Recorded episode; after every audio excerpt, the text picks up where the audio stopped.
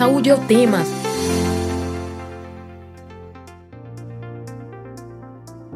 Olá, ouvinte das rádios Universitária FM 99.9 MHz e Paulo Freire AM 820 kHz. Quando procuramos ou recebemos uma informação nas redes sociais e em sites de pesquisa, esperamos que ela seja verdadeira. Mas na prática recebemos vários tipos de conteúdos falsos produzidos por qualquer pessoa e com achismo sem embasamento científico. A situação ainda mais preocupante em assuntos de saúde, Aí precisamos redobrar o cuidado porque uma informação falsa pode nos prejudicar e colocar a nossa vida em risco. No Saúde é o tema de hoje, vamos falar sobre desinformação na saúde. Eu sou William Araújo, estudante de jornalismo da UFPE, e eu lembro que esta edição fica disponível no site radiopaulofreire.ufpe.br e nas plataformas de podcast. Nesta edição do Saúde é o tema sobre desinformação na saúde. Vamos conversar com o professor de Clínica e Odontologia Preventiva da UFPE e colaborador do Saúde é o tema, professor Daniel Pérez. Olá, Daniel, seja bem-vindo mais uma vez ao Saúde é o tema. Olá, Will. Olá, Flávio. Bom dia a vocês, bom dia a todos que nos, nos ouvem, que nos assistem, assistem pelo YouTube. Mais uma vez é um grande prazer participar aqui do Saúde é o tema. Muito obrigado, Daniel e convidamos para a conversa o médico e pesquisador de saúde pública e coletiva, Flávio Wittling. Olá, Flávio, seja bem-vindo ao Saúde ao Tema. Bom, bom dia, William. Bom dia, Daniel. É um prazer né, estar aqui presente nesse debate da hora, porque é uma grande mazela que nós temos na saúde, não só no Brasil, né, no planeta inteiro, que é a desinformação reinante nesta área. Muito obrigado por aceitar o nosso convite, Flávio. Daniel, para começarmos, na sua visão, por que a saúde é um alvo tão frequente de desinformação? Olha, eu acho que a gente tem várias é, situações, né, que vão desde é, talvez a maior parte né, da desinforma desinformação que a gente vê, pelo menos na área de odontologia, a gente observa que muito está relacionado, no final das contas, a algum interesse financeiro, algum interesse econômico, né? De criar uma narrativa, de criar histórias assim mirabolantes que aparentemente fazem sentido, principalmente para quem é leigo na área e que não tem absolutamente nenhuma fundamentação biológica, nenhuma evidência científica é, para que aquela informação seja veiculada. Pelo contrário, né, muitas vezes são informações é, criminosamente falsas né, e que é, não só é, vão enganar por si só e ter algum prejuízo financeiro à pessoa, mas como pode de fato comprometer a vida né, da, da pessoa. Então, particularmente, é, a gente pode até detalhar um pouco mais aqui para frente. Né? É, na odontologia há algumas, algumas é, subespecialidades que não são oficialmente criadas, né, mas algumas as pessoas se autotitulam especialistas em algumas áreas que elas não existem, é, simplesmente para, no meu entendimento, como interesse financeiro e usufruir né, da, da boa fé alheia, né, enganando as pessoas, passando né, por uma é, se, se, passando né, pelo detentor daquela informação, como doutor, como sabedor, isso é, tem esse, esse, impacto. Por outro lado, acho que é mais grave ainda, Inclusive foi até um tema de estudo de uma dissertação de uma, de uma aluna minha aqui, uma aluna nossa do programa de pós-graduação, especificamente em câncer, né?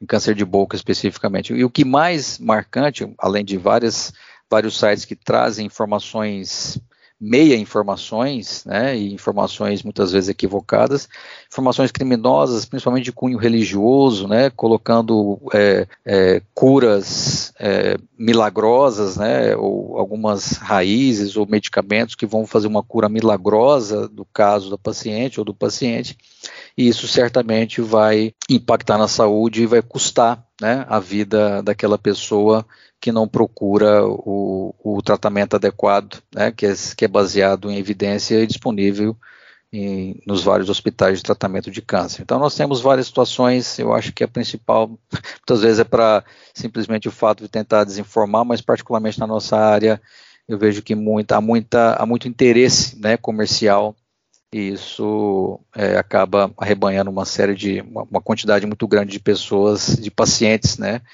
e que acreditam e que ficam adeptas a essas teorias é, falsas. Flávio, e para você, por que a saúde é tão um alvo frequente da desinformação? Bom, eu acho que o professor Daniel ele assinalou um componente fundamental no assunto. É, com certeza, interesses mercadológicos estão presentes é, na difusão é, da desinformação. Eu queria registrar é, que a desinformação é um fenômeno antigo na área.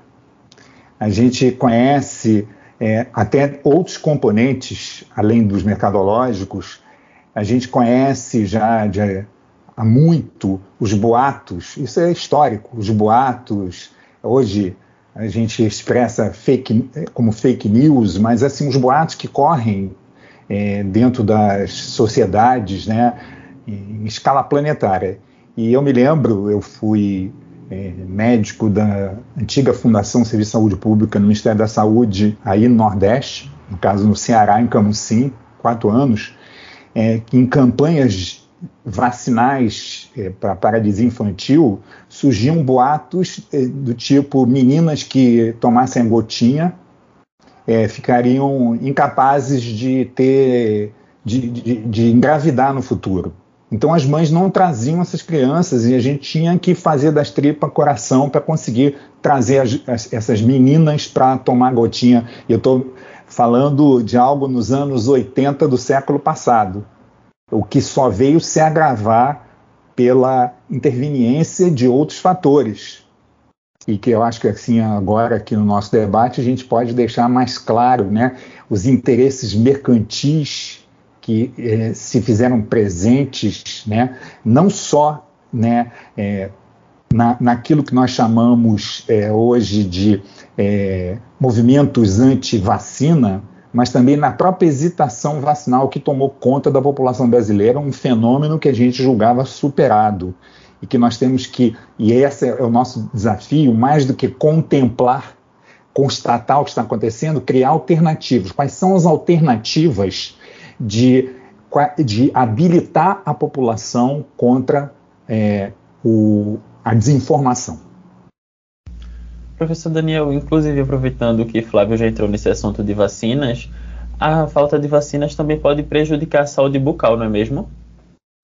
As doenças infecciosas, né, elas têm é, uma, uma, uma abrangência é, que pode afetar várias partes do corpo, e a boca, sem dúvida, é uma delas. Né?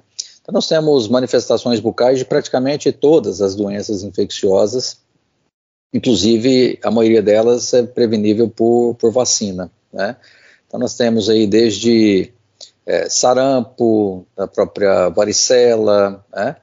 Das manifestações dos vários tipos de herpes vírus, desde o herpes simples 1 e 2, passando pela varicela, já falei, né, da varicela, do herpes vírus 4, que é o Epstein-Barr, né? O vírus Epstein-Barr ainda está tá em desenvolvimento de vacinas, né? Mas tem é, é, manifestação em boca. É, e também o próprio HPV. É, então nós temos esse movimento anti-vacina, o professor Flávio falou muito bem, até essa hesitação, né, a pessoa própria se vacinar ou levar os seus filhos e filhas para se vacinarem, isso tem um impacto negativo acho que incalculável. Mas, inclusive, doenças que têm um impacto crônico de forma significativa, como o próprio câncer de boca. Ah, apesar do, do HPV ele não ser o principal fator de risco para o câncer da cavidade bucal, em torno de 5% de todos os casos de câncer de boca são causados por HPV, é o que se tem de evidência hoje, é, a vacina contra o HPV é essencial, né, ela é fundamental para que a gente evite o, desenvolv o desenvolvimento desse tipo de câncer causado pelo HPV. Mas numa região contígua à boca, né, que é a orofaringe, ou mais popularmente a gente chama de garganta, 70% hoje dos casos de cânceres de garganta são causados por HPV. Então, tanto os meninos quanto as meninas vão, se vão usufruir né, da vacina anti-HPV para evitar é, esse tipo de tumor. Então, nós temos desde doenças que podem causar ali aquela morbidade temporária, né, por conta da, da, manifestação aguda da doença, o sarampo pode ser uma doença grave, cursar gravemente, até doenças crônicas que podem ter uma morbidade importante, incluindo o risco de uma taxa de mortalidade também importante, dependendo de quando essa doença é diagnosticada. Flávio, quais são os interesses mercadológicos para que uma pessoa não tome uma vacina, seja ela da Covid, do HPV, antitetânica, febre amarela ou qualquer outro tipo? Como é que o mercado ganha com isso? É interessante a pergunta, William, porque eu acho que neste particular nós não estamos falando de interesses mercadológicos, mas de interesses ideológicos extremistas. Os movimentos é, chamados né, movimentos anti-vacina, que ainda não se tornaram hegemônicos no Brasil, é preciso até distinguir movimento anti-vacina de hesitação vacinal. O movimento anti-vacina, que tenta exatamente é, radicalizar a hesitação vacinal para transformar em negacionismo vacinal, esses movimentos são movimentos movidos por, por é, forças ideológicas, por convicções, por valores é, que não são exatamente de obtenção é, direta né, de ganhos financeiros. E quando eu falo direta, eu quero lembrar uma atitude do governo né, que nos governou até 31 de dezembro do ano passado, é, de se vangloriar de compra de vacinas. E efetivamente, até auxiliando o candidato que falou que comprou a vacina, ele falou em torno de 500 milhões de vacinas para a Covid foram compradas.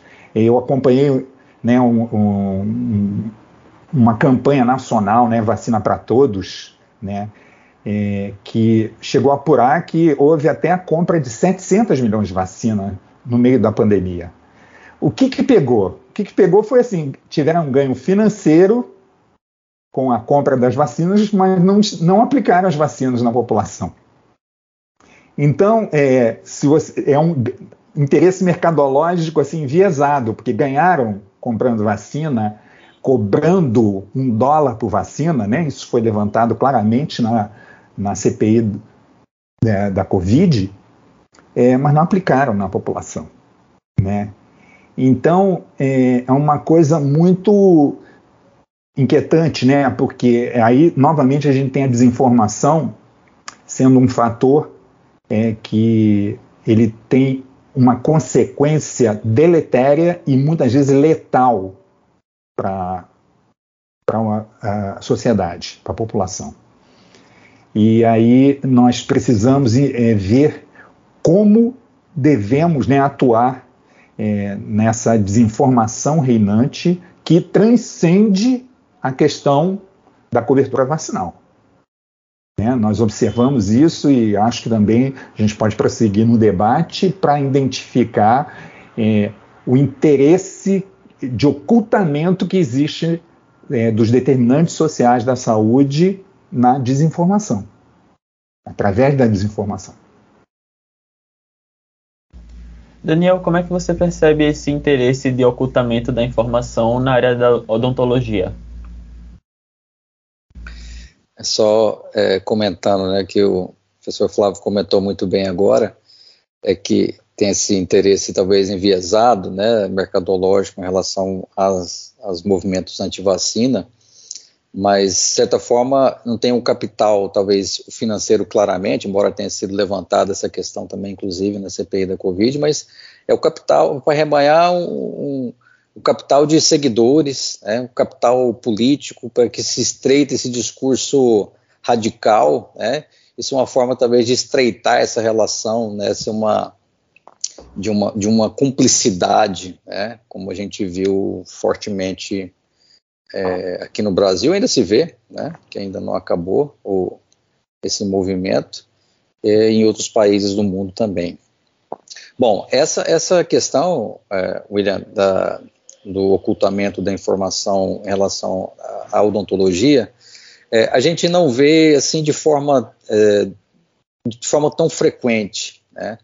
O que a gente vê na odontologia, de fato, é, com mais frequência, é, são esses, essas teorias né, que, que, se, que se estabelecem, teorias baseadas em, em fatos que não existem, né, em, em, narrativas, como eu disse anteriormente, que se criam né, de forma é, sem, sem, nenhum embasamento científico, sem nenhuma evidência que se mostre daquela forma. Né, É, e aí isso se a, a pessoa, né, não só acho que tem um interesse é, mercantil, mas também obviamente está relacionado de, de arrebanhar, principalmente hoje, né, em relação a redes sociais, embora o professor Flávio tenha falado muito bem aí, que isso é histórico, mas hoje, atualmente, né, isso, isso capitaliza, né, quanto mais seguidores nas redes sociais, isso capitaliza, e, e eu sou uma pessoa né, que,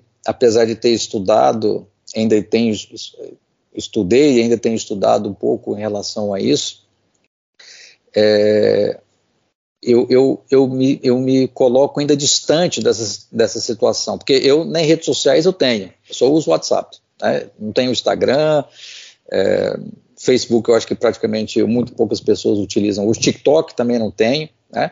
mas a gente percebe que muitas vezes os alunos eles é, fazem o print ou mostram para a gente algum, algum perfil que a pessoa tem milhares de seguidores e ela defende algumas teorias que assim a gente não consegue acreditar como a pessoa sobrevive, como nada, nenhuma penalidade acontece né, a, a essa pessoa, não há um órgão fiscalizador, não sei se a gente vai eh, discutir isso ainda, né, que não é, pra, não é que seja para controlar né, a, a, informação, de certa forma, controlar no sentido de censurar, mas tem que controlar a informação que é verdadeira, né? Porque se em algum momento só vai acontecer algo com aquela, com aquela com quem veicula notícias falsas, né, notícias enganadoras, se alguém morrer, né?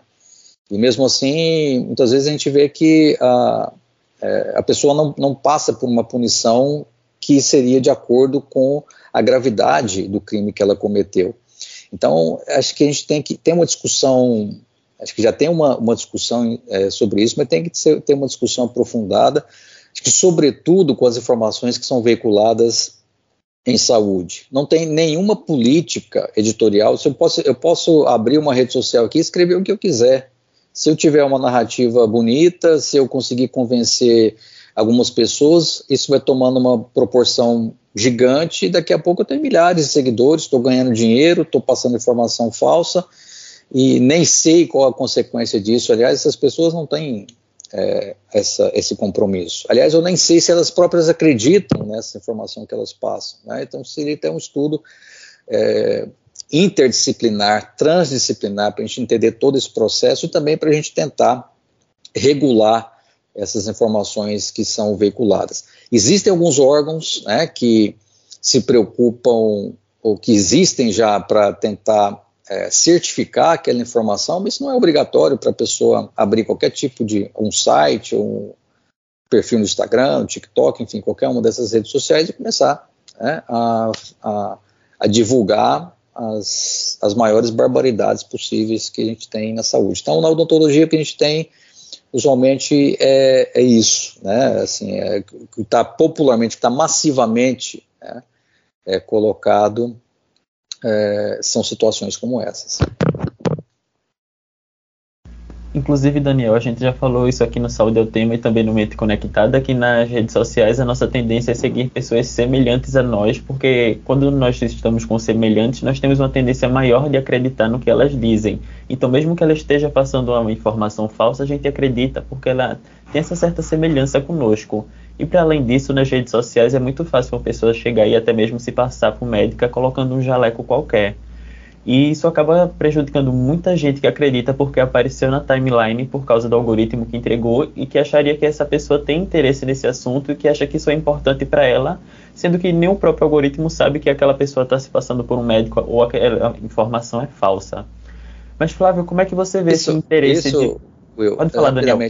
Até é, uma das, uma das, das estratégias né, que foram nos Estados Unidos, essa foi uma estratégia é, amplamente utilizada né, por, por o, mentor principal né, do Trump na, nos Estados Unidos, o Steve Bannon. Então, ele, ele, a, a, a, a, estratégia principal era essa, né, através dos algoritmos, ele, ele, é, ele vai é, colocando aquela informação né, radical e exatamente isso que você falou muito bem. Né, os semelhantes ele acaba filtrando aquilo, de repente só tem pessoas que pensam igual a você ali, ninguém vai te contestar, né, ninguém vai te, te, te criticar, e aí a, aquela bolha né, que se cria, aquele mundo paralelo que se cria, se torna a realidade se torna uma realidade muito paralela mesmo, até porque muitas vezes a gente pesquisa alguma coisa e o algoritmo coleta que um dia você pesquisou aquilo. Então, outro dia, um tempo depois, esse algoritmo ele vai te entregar um assunto relacionado àquilo porque ele lembrou que um dia você teve interesse naquilo. E a partir dele, quando ele te entregar de novo, ele pode ver que você parou para ler, parou para assistir o vídeo e ver que você tem mais assunto e a partir disso te entregar cada vez mais sobre aquele determinado assunto, seja ele falso ou verdadeiro. Eu queria passar agora a palavra para o professor Flávio para saber como é que ele vê esse interesse de ocultação nas redes sociais, principalmente falando assim de, em relação à saúde como geral, indo além das vacinas. É, o professor Daniel, eu acho que ele deu uma pista né, para a gente seguir. É, a, a penetração de ideias extremistas na cabeça das pessoas é, tem a facilidade de um, uma faca cortando pudim. É, e antecede toda essa tecnologia sobre a qual nós estamos falando, nós estamos vivendo, né, que potencializaram essa possibilidade de mobilizar os ressentimentos frequentes que existem, constantes que existem dentro das sociedades humanas. Sociedades que são conduzidas por valores de individualismo, de sucesso individual, de pisar na cabeça das pessoas para conseguir chegar no topo. É, essas sociedades elas criam uma massa enorme de pessoas ressentidas. E aí, é, se os aqueles que se identificam com essa sociedade desigual e iníqua né, com valores desse tipo, dessa natureza, é, dispõe de uma tecnologia que possa potencializar é, e manipular os, a, a, manipulação dos ressentimentos, né, é, nós vamos estar é, com um inimigo muito forte né, presente é, entre nós. William, nessa questão aí da saúde, né, é, eu acho que essas redes, né, elas, é, no seu, criando bolhas, né, que são bolhas coalescentes que se juntam, né, e se transformam então nessa tal realidade paralela, né, ela, elas, essa rede, ela concorre exatamente para fortalecer a perspectiva de movimentos anti-vacina, ocultamento dos determinantes sociais da saúde, valorizar né, aquele que é, e não vamos esquecer, né, o, o ridículo, ele muitas vezes está de mãos dadas com o truculento. Então a combinação do ridículo com o truculento trouxe para a gente os fascismos do século XX e que nós hoje chamamos, né, agora de neofascismo, é, o neofascismo ele tem essas peculiaridades, né? ele radicaliza aquilo que na verdade está presente né, num setor conservador que atua nas sociedades. E ele, ele se despe do, de qualquer pudor. E a manipulação, é o, o, o céu é o limite para manipulação, ou seja, assim, é infinita. Então, toda hora nós estamos nos debruçando né, com é, uma malignidade nova, né? É, como a gente é, observa é, nesse momento, né, quando em São Paulo, né, é, uma, é uma ironia estar tá falando aqui na rádio Paulo Freire, em São Paulo, é, o metrô de São Paulo diz que vai chamar uma estação a ser criada não mais de Paulo Freire, mas de Fernão Dias. Então, é, é sempre assim, há uma guerra cultural que está presente e a gente não pode ignorar essa guerra cultural, não pode rebaixar a, a luta contra essa guerra cultural, porque ela nem permite que a gente é, cruze os braços e tenha um pouco de paz. Né? Nós não vamos ter paz enquanto é, existir a humanidade, no interior da humanidade, né, esse fascismo eterno, né, esse, esse extremismo eterno. Então, o anti-extremismo também tem que ser eterno. Né? E aí, sim, para não perder o foco na, na área da saúde, nós temos que é, sempre termos claro como nós vamos responder o desafio da desinformação. A desinformação, ela trouxe não apenas problemas na vacina, na vacinação, nos cuidados, na prevenção, na mitigação da pandemia. Né? A desinformação trouxe o desmantelamento do Programa Nacional de Imunizações, que precede a criação do SUS, que era uma glória. Né? O desmantelamento do Sistema Único de Saúde, né, ou quase desmantelamento do Sistema Único de Saúde, o maior plano de saúde que nós temos no, no país, o maior de uma democracia, né, que ainda tenta resistir, tenta ser resiliente, né, num país democrático, né, e nós temos então que termos claro como nós vamos enfrentar o desafio da desinformação reinante no meio da nossa população oculta os determinantes sociais da saúde, então nós temos aumento das, da AIDS novamente, aumento das infecções sexualmente transmissíveis. Sífilis é um pandemônio. Já era antes da pandemia e piorou. Né? É, nós temos é, um aumento da tuberculose no país, nós temos um retorno da, da, de doenças, né, que, e, e um descontrole de doenças como a malária, né, e por aí vai, de doenças que não tem nem é, imunizantes né, para combater. Né, e doenças crônicas, enfim, esse é o nosso desafio. Como nós vamos sair é, deste, né, desse buraco negro que nós nos encontramos?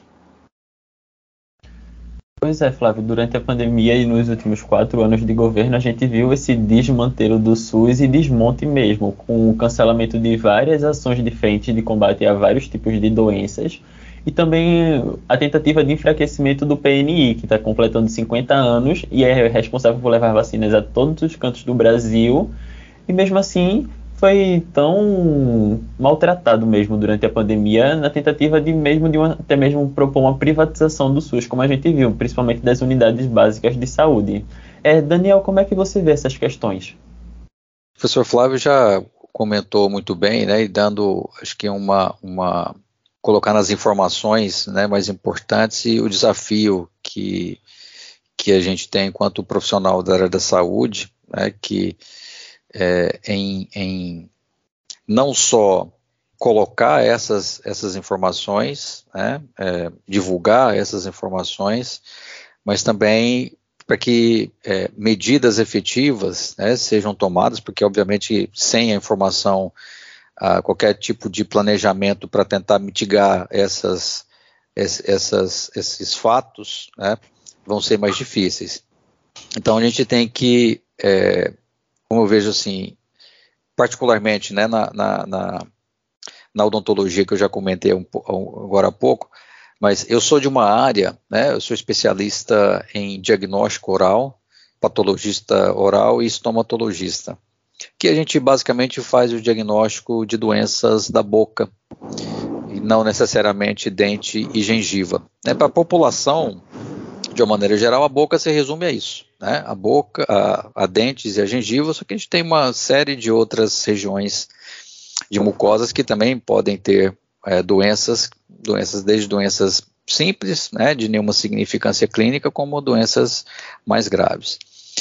É, então, dentro da, da, da, nossa própria área, né, eu, eu acho que hoje é uma, é uma, é uma, é uma vem uma, uma maré, né, uma, uma onda muito grande já há um tempo atrás que isso predominava na odontologia, mas isso acho que de um tempo para cá, talvez pela, pela diversidade de meios de comunicação, se tornou mais massivo, que é o, o que se prevalece é a estética.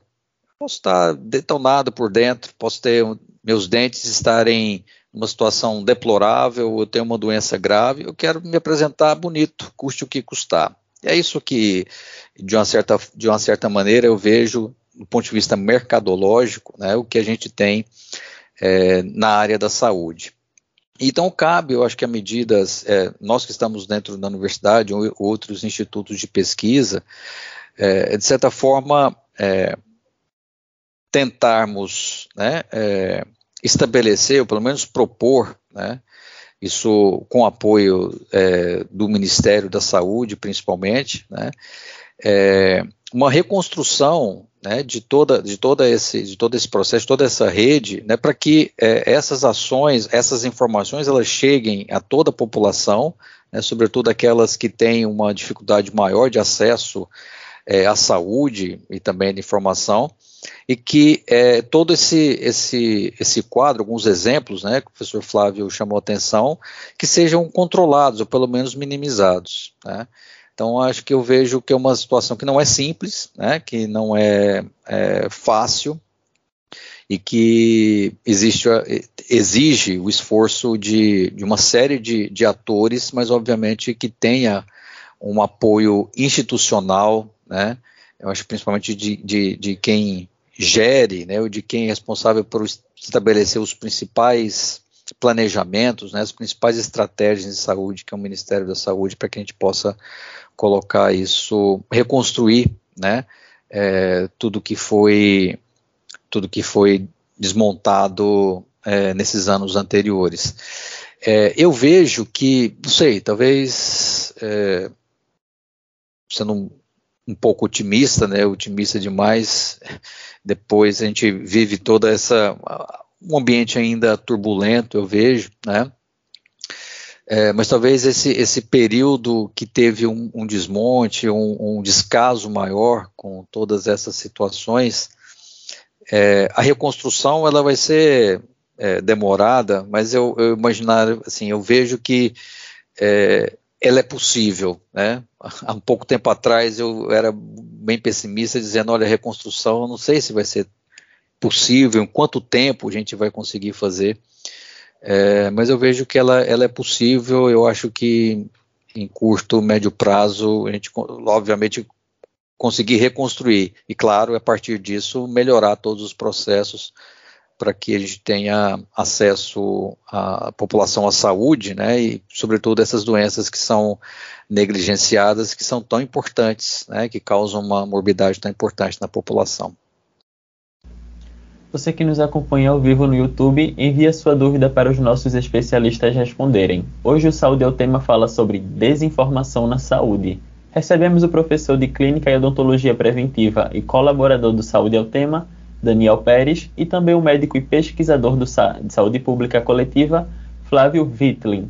É, Flávio, Daniel estava comentando sobre a falta de informação circulando até mesmo no, em, no SUS e também sobre a reconstrução agora com o novo governo depois de tanto desmonte na saúde.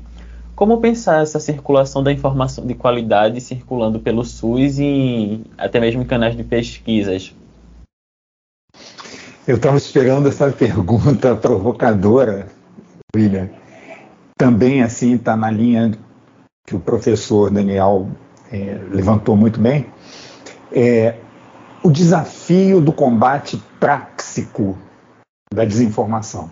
Eu, assim, eu tenho 68 anos e resolvi fazer o mestrado na ENSP, né, depois de algumas experiências de criação de um curso de extensão de educação em saúde na PUC Rio, passagens pela gerência de saúde do SESC Rio, até fiz contatos com o professor Paulo Góes e a gente não conseguiu levar adiante uma perspectiva, né, daí da, da universidade federal. É, mas, enfim, eu coloco é, na Escola Nacional de Saúde Pública como ponto exatamente assim uma tentativa de responder o desafio do combate práxico à desinformação.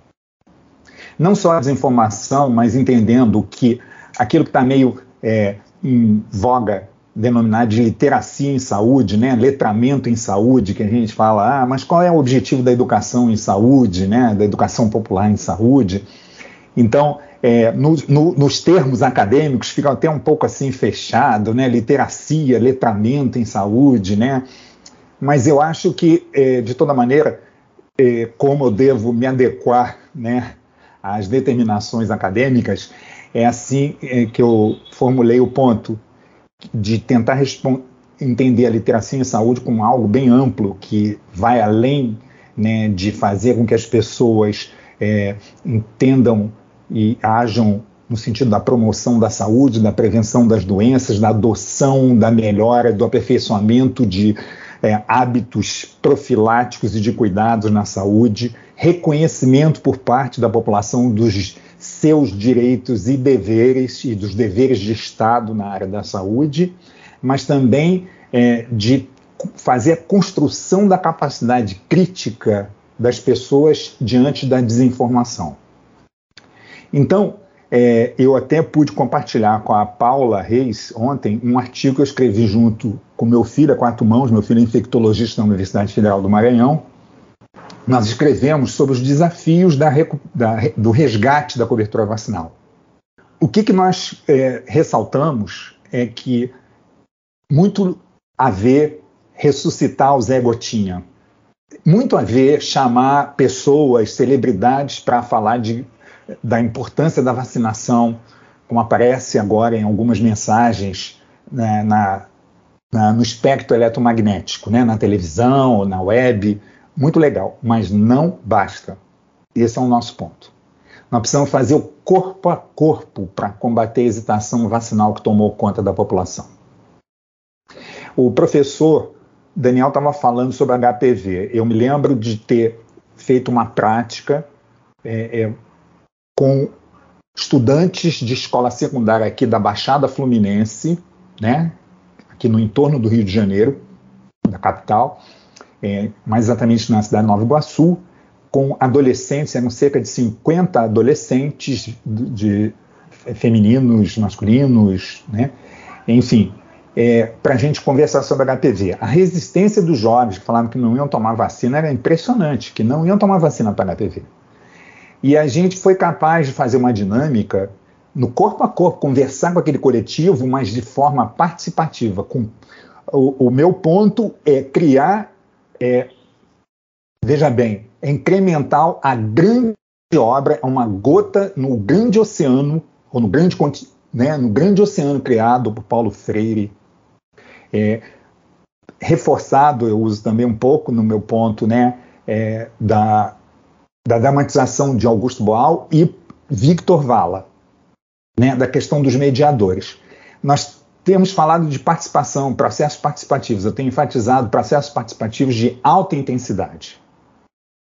Então, é, para concluir, eu tenho dialogado com uma obra do Paulo Freire, que é Extensão à Comunicação, inclusive com alguns companheiros e companheiras da Fiocruz de Brasília, é, nós temos colocado essa questão é, que Paulo, na ocasião, nesse texto que ele escreve, no mesmo ano que ele escreveu a Pedagogia do Oprimido, ele, é, a impressão que tem é que é, é, ele, a dimensão que ele confere ao que ele chama ponto de apoio, que nós chamaríamos hoje de ferramenta educomunicativa, é, ele ele prefere enfatizar que o ponto de apoio não importa, o que importa é se vai ser usado de forma libertadora ou domesticadora. É, eu, é, muito assim, de forma assim ousada, quero falar, eu acho que o ponto de apoio importa também. Ele importa porque existem formas que são formas como o prospecto que você dá a uma pessoa para falar da prevenção da cárie bucal, é diferente de você reunir 50, 60, 100 pessoas. Eu tive a oportunidade de fazer isso nos, de, de 2016 a 2021, uma parte no estado de São Paulo, outra parte no Rio de Janeiro. Eu tenho passagem, né? Eu tenho CRM do Ceará, CRM de São Paulo, CRM do Rio. E é, um envolvimento com 100 pessoas conversando sobre a profilaxia da cárie bucal funciona mais do que você dar um prospecto na mão dela. Então, é, o ponto de apoio é diferente. O ponto de apoio de um prospecto, o ponto de apoio conferido por processos que permitem a participação de alta intensidade daqueles que estão na roda de conversa, é, existe uma diferença. E nós precisamos, então, fazer esse é, corpo a corpo. Então, tem lá a mensagem na televisão, né, da Xuxa ou de outras celebridades falando: precisa vacinar, mas precisa fazer o corpo a corpo nas comunidades, entrar nos becos e nas vielas. Eu sou vizinho aqui da favela da Rocinha, foi o que nós estamos, nós estamos fazendo isso aí desde 2006. Nós damos nos becos e nas vielas para conversar com o povo, para fazer roda de conversa. Fiz isso em outros lugares, no Complexo Alemão, fiz isso na Baixada Fluminense. Tem que sair do consultório do dentista, do consultório do médico, inclusive que ficam hoje estressados só né, nesse atendimento, porque não conversam com seus pacientes fora do consultório. E o lugar da conversa é dentro do posto de saúde, é no território, é, é na associação, é, é, no clube, onde estão, né, no, no, no, centro, no, no centro, é na rua, é até na rua, é na rádio comunitária e por aí vai. Tem que fazer o corpo a corpo, sem o que nós não vamos vencer o inimigo da desinformação. Exatamente, Flávio. Inclusive, a gente já fez aqui um saúde ao tema sobre as contribuições de Paulo Freire para a saúde e dá para fazer uma educação em saúde libertadora e emancipadora. Principalmente chegando perto das pessoas e conversando. É bem mais efetivo mesmo. Professor Daniel, e, qual é, o que você propõe de combate à desinformação na saúde? É bem complexo. Né? É, assim, as ações elas podem, né, a gente conversando, discutindo, né, vamos na nós três aqui discutindo quais são as ações, quais seriam as estratégias, é um aspecto. A implementação e a viabilidade disso, acho que é, é algo é, muito mais complexo, acho, do que simplesmente a gente é, conversar. Bom, eu, eu, acho que nós temos as pessoas elas são bombardeadas, né, assim, minuto a minuto com informações que vêm é, dos vari mais variados meios de comunicação, principalmente a web e, os, os, e as mídias sociais. Né? Essa estratégia, né, que o professor Flávio comentou, ela, ela é, eu acho essencial, né? É fundamental essa, essa conversa, é, é, o corpo a corpo, né, com, com as pessoas onde elas residem, eu, eu, vejo que, vou dar como exemplo, depois eu volto na outra, na outra situação, a doença bucal que tem maior significância clínica, né, que é o câncer de boca, o, o carcinoma de células escamosas. É, se a gente convidar qualquer pessoa né, para falar sobre screening para câncer de boca, né, para ver como a estratégia de prevenção, acho que vai passar dias e dias discutindo, não vai chegar a nenhuma conclusão, porque as situações elas são é, passam muito mais do que é, como o professor Flávio comentou, chamar uma celebridade, fazer uma campanha, falar, olha a sua boca, pode aparecer uma ferida assim, uma ferida daquele jeito, preste atenção, procure. Isso não tem nenhum efeito, não tem absolutamente nenhum efeito. Né? É, ir à comunidade fazer buscativo de lesões, ao mesmo tempo informar a população, isso vai ter um efeito coletivo né, maior, também vai ser um efeito coletivo limitado, mas para aquela comunidade vai fazer diferença. Então, se a gente tem essas ações multiplicadas, né, a gente pode tentar, por um lado, não resolver de todo o, o problema, mas é, tentar informar aquelas comunidades que essas ações são implementadas, né, e eventualmente até identificar alguma lesão suspeita, isso vai fazer diferença para elas. Né, como medida de saúde pública efetiva, diferente do que acontece, por exemplo, a gente comparando que são é, doenças de histologia diferente, mas de comportamento é, biológico e patogênese completamente diferente, que é o carcinoma de boca e o carcinoma de colo uterino. Né, que aí você tem uma, uma, são situações distintas, né, que a informação foi importante, as ações também tem muito mais ferramentas hoje para se tentar é, prevenir a doença ou é, tratá-la quando ela estiver muito inicial. Então essa essa essa ação diretamente né, nas comunidades, ela para mim é essencial, né, ela é fundamental. Acho que a gente precisa de, de mais ações como essa e, sobretudo, essa é, é, particularmente do HPV em adolescentes, né? Isso é, é o momento, né, que se tem o maior benefício é, da vacina para prevenir. E, e, além de ser uma população que, se você conseguir mostrar a informação verdadeira, né, é, além de, de, dela daqui a pouco ela vai ser né, a, a, dominante no mundo em termos de, dos processos produtivos e de, e de decisões, é, é uma população que ela pode também fazer diferença como multiplicador nas suas famílias, né, nas, na, na, na comunidade em que ela vive. Então, esse é um aspecto, acho que, é, importante né, como estratégia.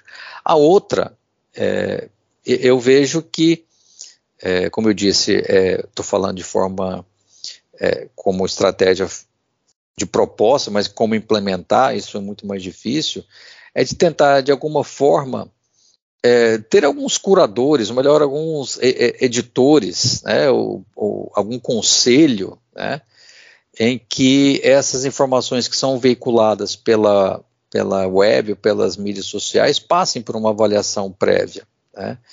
Então, ou pelo menos isso, para ser publicado, isso eu acho muito difícil, mas pelo menos que é, é impossível também a gente ter, fiscalizar tudo, mas eu, acho que tem que ter para é, é, o apoio de todas essas, dessas, dessas redes, né, para que alguma informação, eles conseguem controlar isso. É, e alguma informação que seja veiculada é, em saúde, que tenha algum tipo de, de selo, que tenha passado por alguma avaliação prévia, ou alguém faça alguma avaliação, para se, se avaliar se aquilo minimamente tem um embasamento, tem alguma evidência científica, né? não seja uma informação enganadora. Porque eu acho que é, existe uma diferença muito grande entre uma informação que ela é passada de uma forma incompleta, talvez até por uma falta de formação é, é, da pessoa que fez ou aquela que ela é colocada criminosamente de forma a enganar né, as pessoas. Então, é, o que de fato aquela informação ela pode trazer, acarretar um prejuízo irremediável né, é, a algumas pessoas. Então, é, eu vejo assim as, alter, as, as, alternativas, né, as estratégias, eu diria, é, no mundo presencial, né, no mundo que a gente pode ter essa. Eu, eu vejo até como uma, uma, uma é algo é, de abrangência mais limitada, mas para aquela comunidade ela é fundamental. E se a gente tiver multiplicadores, isso se torna maior. Né? E eu acho que de alguma forma a gente ter é, assim a avaliação da informação de saúde que é veiculada na rede. Né? Isso, acho que a gente não tiver isso, é, Claro que a estratégia detalhada tem que ser pensada ponto a ponto, quem vai atuar e quais, são, quais serão as funções de cada ente, né, seja do governo, seja dos próprios, é, as próprios donos das, das, das, das empresas, donas das, das, mídias sociais, né. É, então, acho que eu vejo nesse, nesse sentido, né, e sempre tentando esclarecer, né. É, eu acho que a, a própria universidade também, ela ela, ela se fecha muito né, é, entre nós. Né, é, a produção científica, né, o Brasil tem uma produção científica importante, né, inclusive em saúde, e que a comunidade ela acaba não tendo a informação do que é produzido aqui, eu digo aqui, mas uma, não só nas universidades, mas nos institutos de pesquisa de uma maneira geral, né, no Brasil. É, eu acho que essa comunicação com, com, a, com a comunidade ela é fundamental. Acho que a Rádio Paulo Freire aqui tem um papel fundamental nisso também. Né? É, e mostrar o que a gente faz né? e a gente e, e, e, mostrar à comunidade que a gente está aqui para né, tentar esclarecer, né, é, que é, a gente pode fazer um trabalho importante né, para a saúde e que a gente, de alguma forma, seja referência. O que eu estava comentando esses dias com um colega é que eu não vejo, eu não sei na, na, não que isso seja um problema, certo? Se for correto, ótimo, não tem problema nenhum. Se a informação for correta, perfeita. Mas na odontologia, por exemplo, em várias áreas, em várias áreas, a, as referências, elas não estão mais dentro da universidade. Né? Então, por conta de Instagram, por conta de TikTok, todos esses seguidores, né? Essa, a, a, a, os que a gente estão se formando são mais jovens, eles querem aquela informação né, mais descontraída, forma mais fácil de ser absorvida, e muitas vezes a gente, a gente não tem controle da informação que é passada, né, como a gente disse. Então, se eu tenho a referência que é fora da, da academia, né, é, isso, de certa forma, ela tem que, tem que passar por algum, algum crivo né, editorial, né, é, algum crivo para avaliar aquela, aquela informação. Então, acho que os desafios são enormes né, e, e, de certa forma, na minha opinião, ela passa por, essas, por esses pontos e o detalhamento ele precisa de um planejamento realmente é, bem, bem, bem trabalhado. A gente está chegando no final do programa e antes de encerrarmos, eu gostaria de passar para cada um de vocês fazer uma fala final. Eu começo com o médico e pesquisador de saúde pública e coletiva, Flávio Wittling. Eu acho que é um consenso, a desinformação ela é uma disfunção multifacetada que exige respostas múltiplas, né? Eu não saberia responder tudo, né? Mas o que é, tem bastante claro é que sem mobilização comunitária nada feito. Não tem como. A pedagogia do opressor segue adiante. Ela está manifesta no exemplo escandaloso que eu compartilhei aqui, né? quando o, o sogro do, Bor, do Borba Gato, é, que vai receber o nome da estação, a nova estação do metrô no lugar do Paulo Freire. Enfim, no caso particular, né, e eu gostaria também de me colocar assim, é, totalmente à disposição, o ponto que eu levanto hoje, né, que vem do território para a academia, e da academia tem que voltar ao território, o uso de ferramentas endocomunicativas, em particular uma que eu utilizo, gostaria depois, numa oportunidade, de compartilhar, porque é para compartilhar com a sociedade que ela é capaz de reunir rodas de conversa com 100 pessoas com 50 pessoas, com 60 pessoas e fazer todo mundo participar.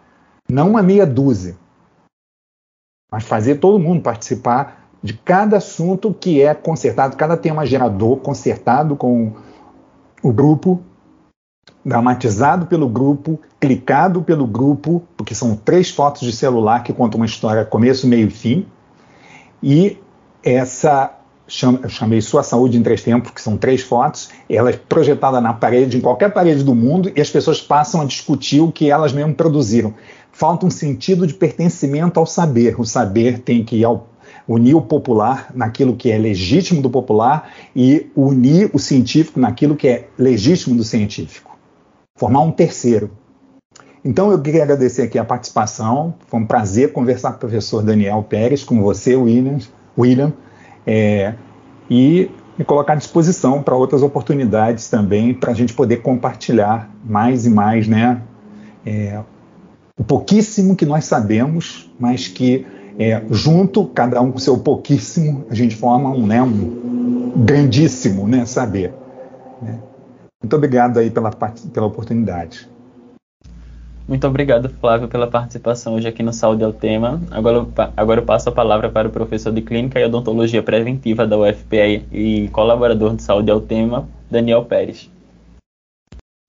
Bom, então eu quero mais uma vez agradecer aqui a oportunidade, a parceria, né, a Rádio Paulo Freire, a professora Paula, William, é, a, a Isabel, que sempre é, tem né, abrir aberto as portas para, para nós, acho que é um, é um espaço muito importante, né, como eu falei, essa interface com a comunidade. Então, agradecer mais uma vez a, a participação e dizer que eu estou à disposição né, para novos, novos episódios, novos programas. E em relação à, à desinformação, acho que é isso, né, a gente é uma ação complexa, né, e que cada profissional de saúde tem que ter em mente que ele é responsável também por combater né, essas essas desinformações. Cada um fazendo a sua parte, acho que a gente consegue é, minimizar todo esse efeito devastador que isso representa para a comunidade.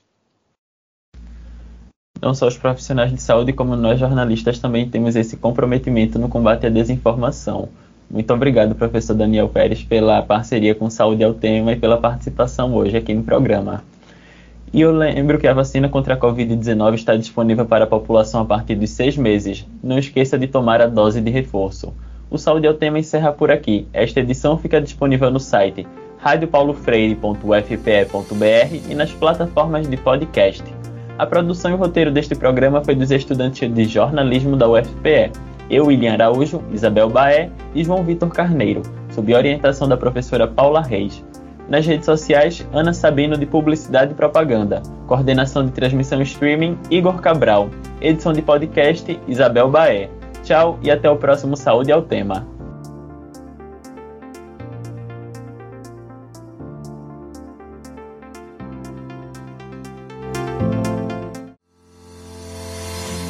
Saúde é o tema uma produção da Rádio Universitária Paulo Freire, AM 820 kHz e da Universitária FM 99.9 MHz, com o apoio do programa Fora da Curva e da Pró-Reitoria de Extensão e Cultura da Universidade Federal de Pernambuco. A música tema é a faixa Teamwork, de Scott Holmes. Para mais informações, acesse www.ufpe.br/rpf.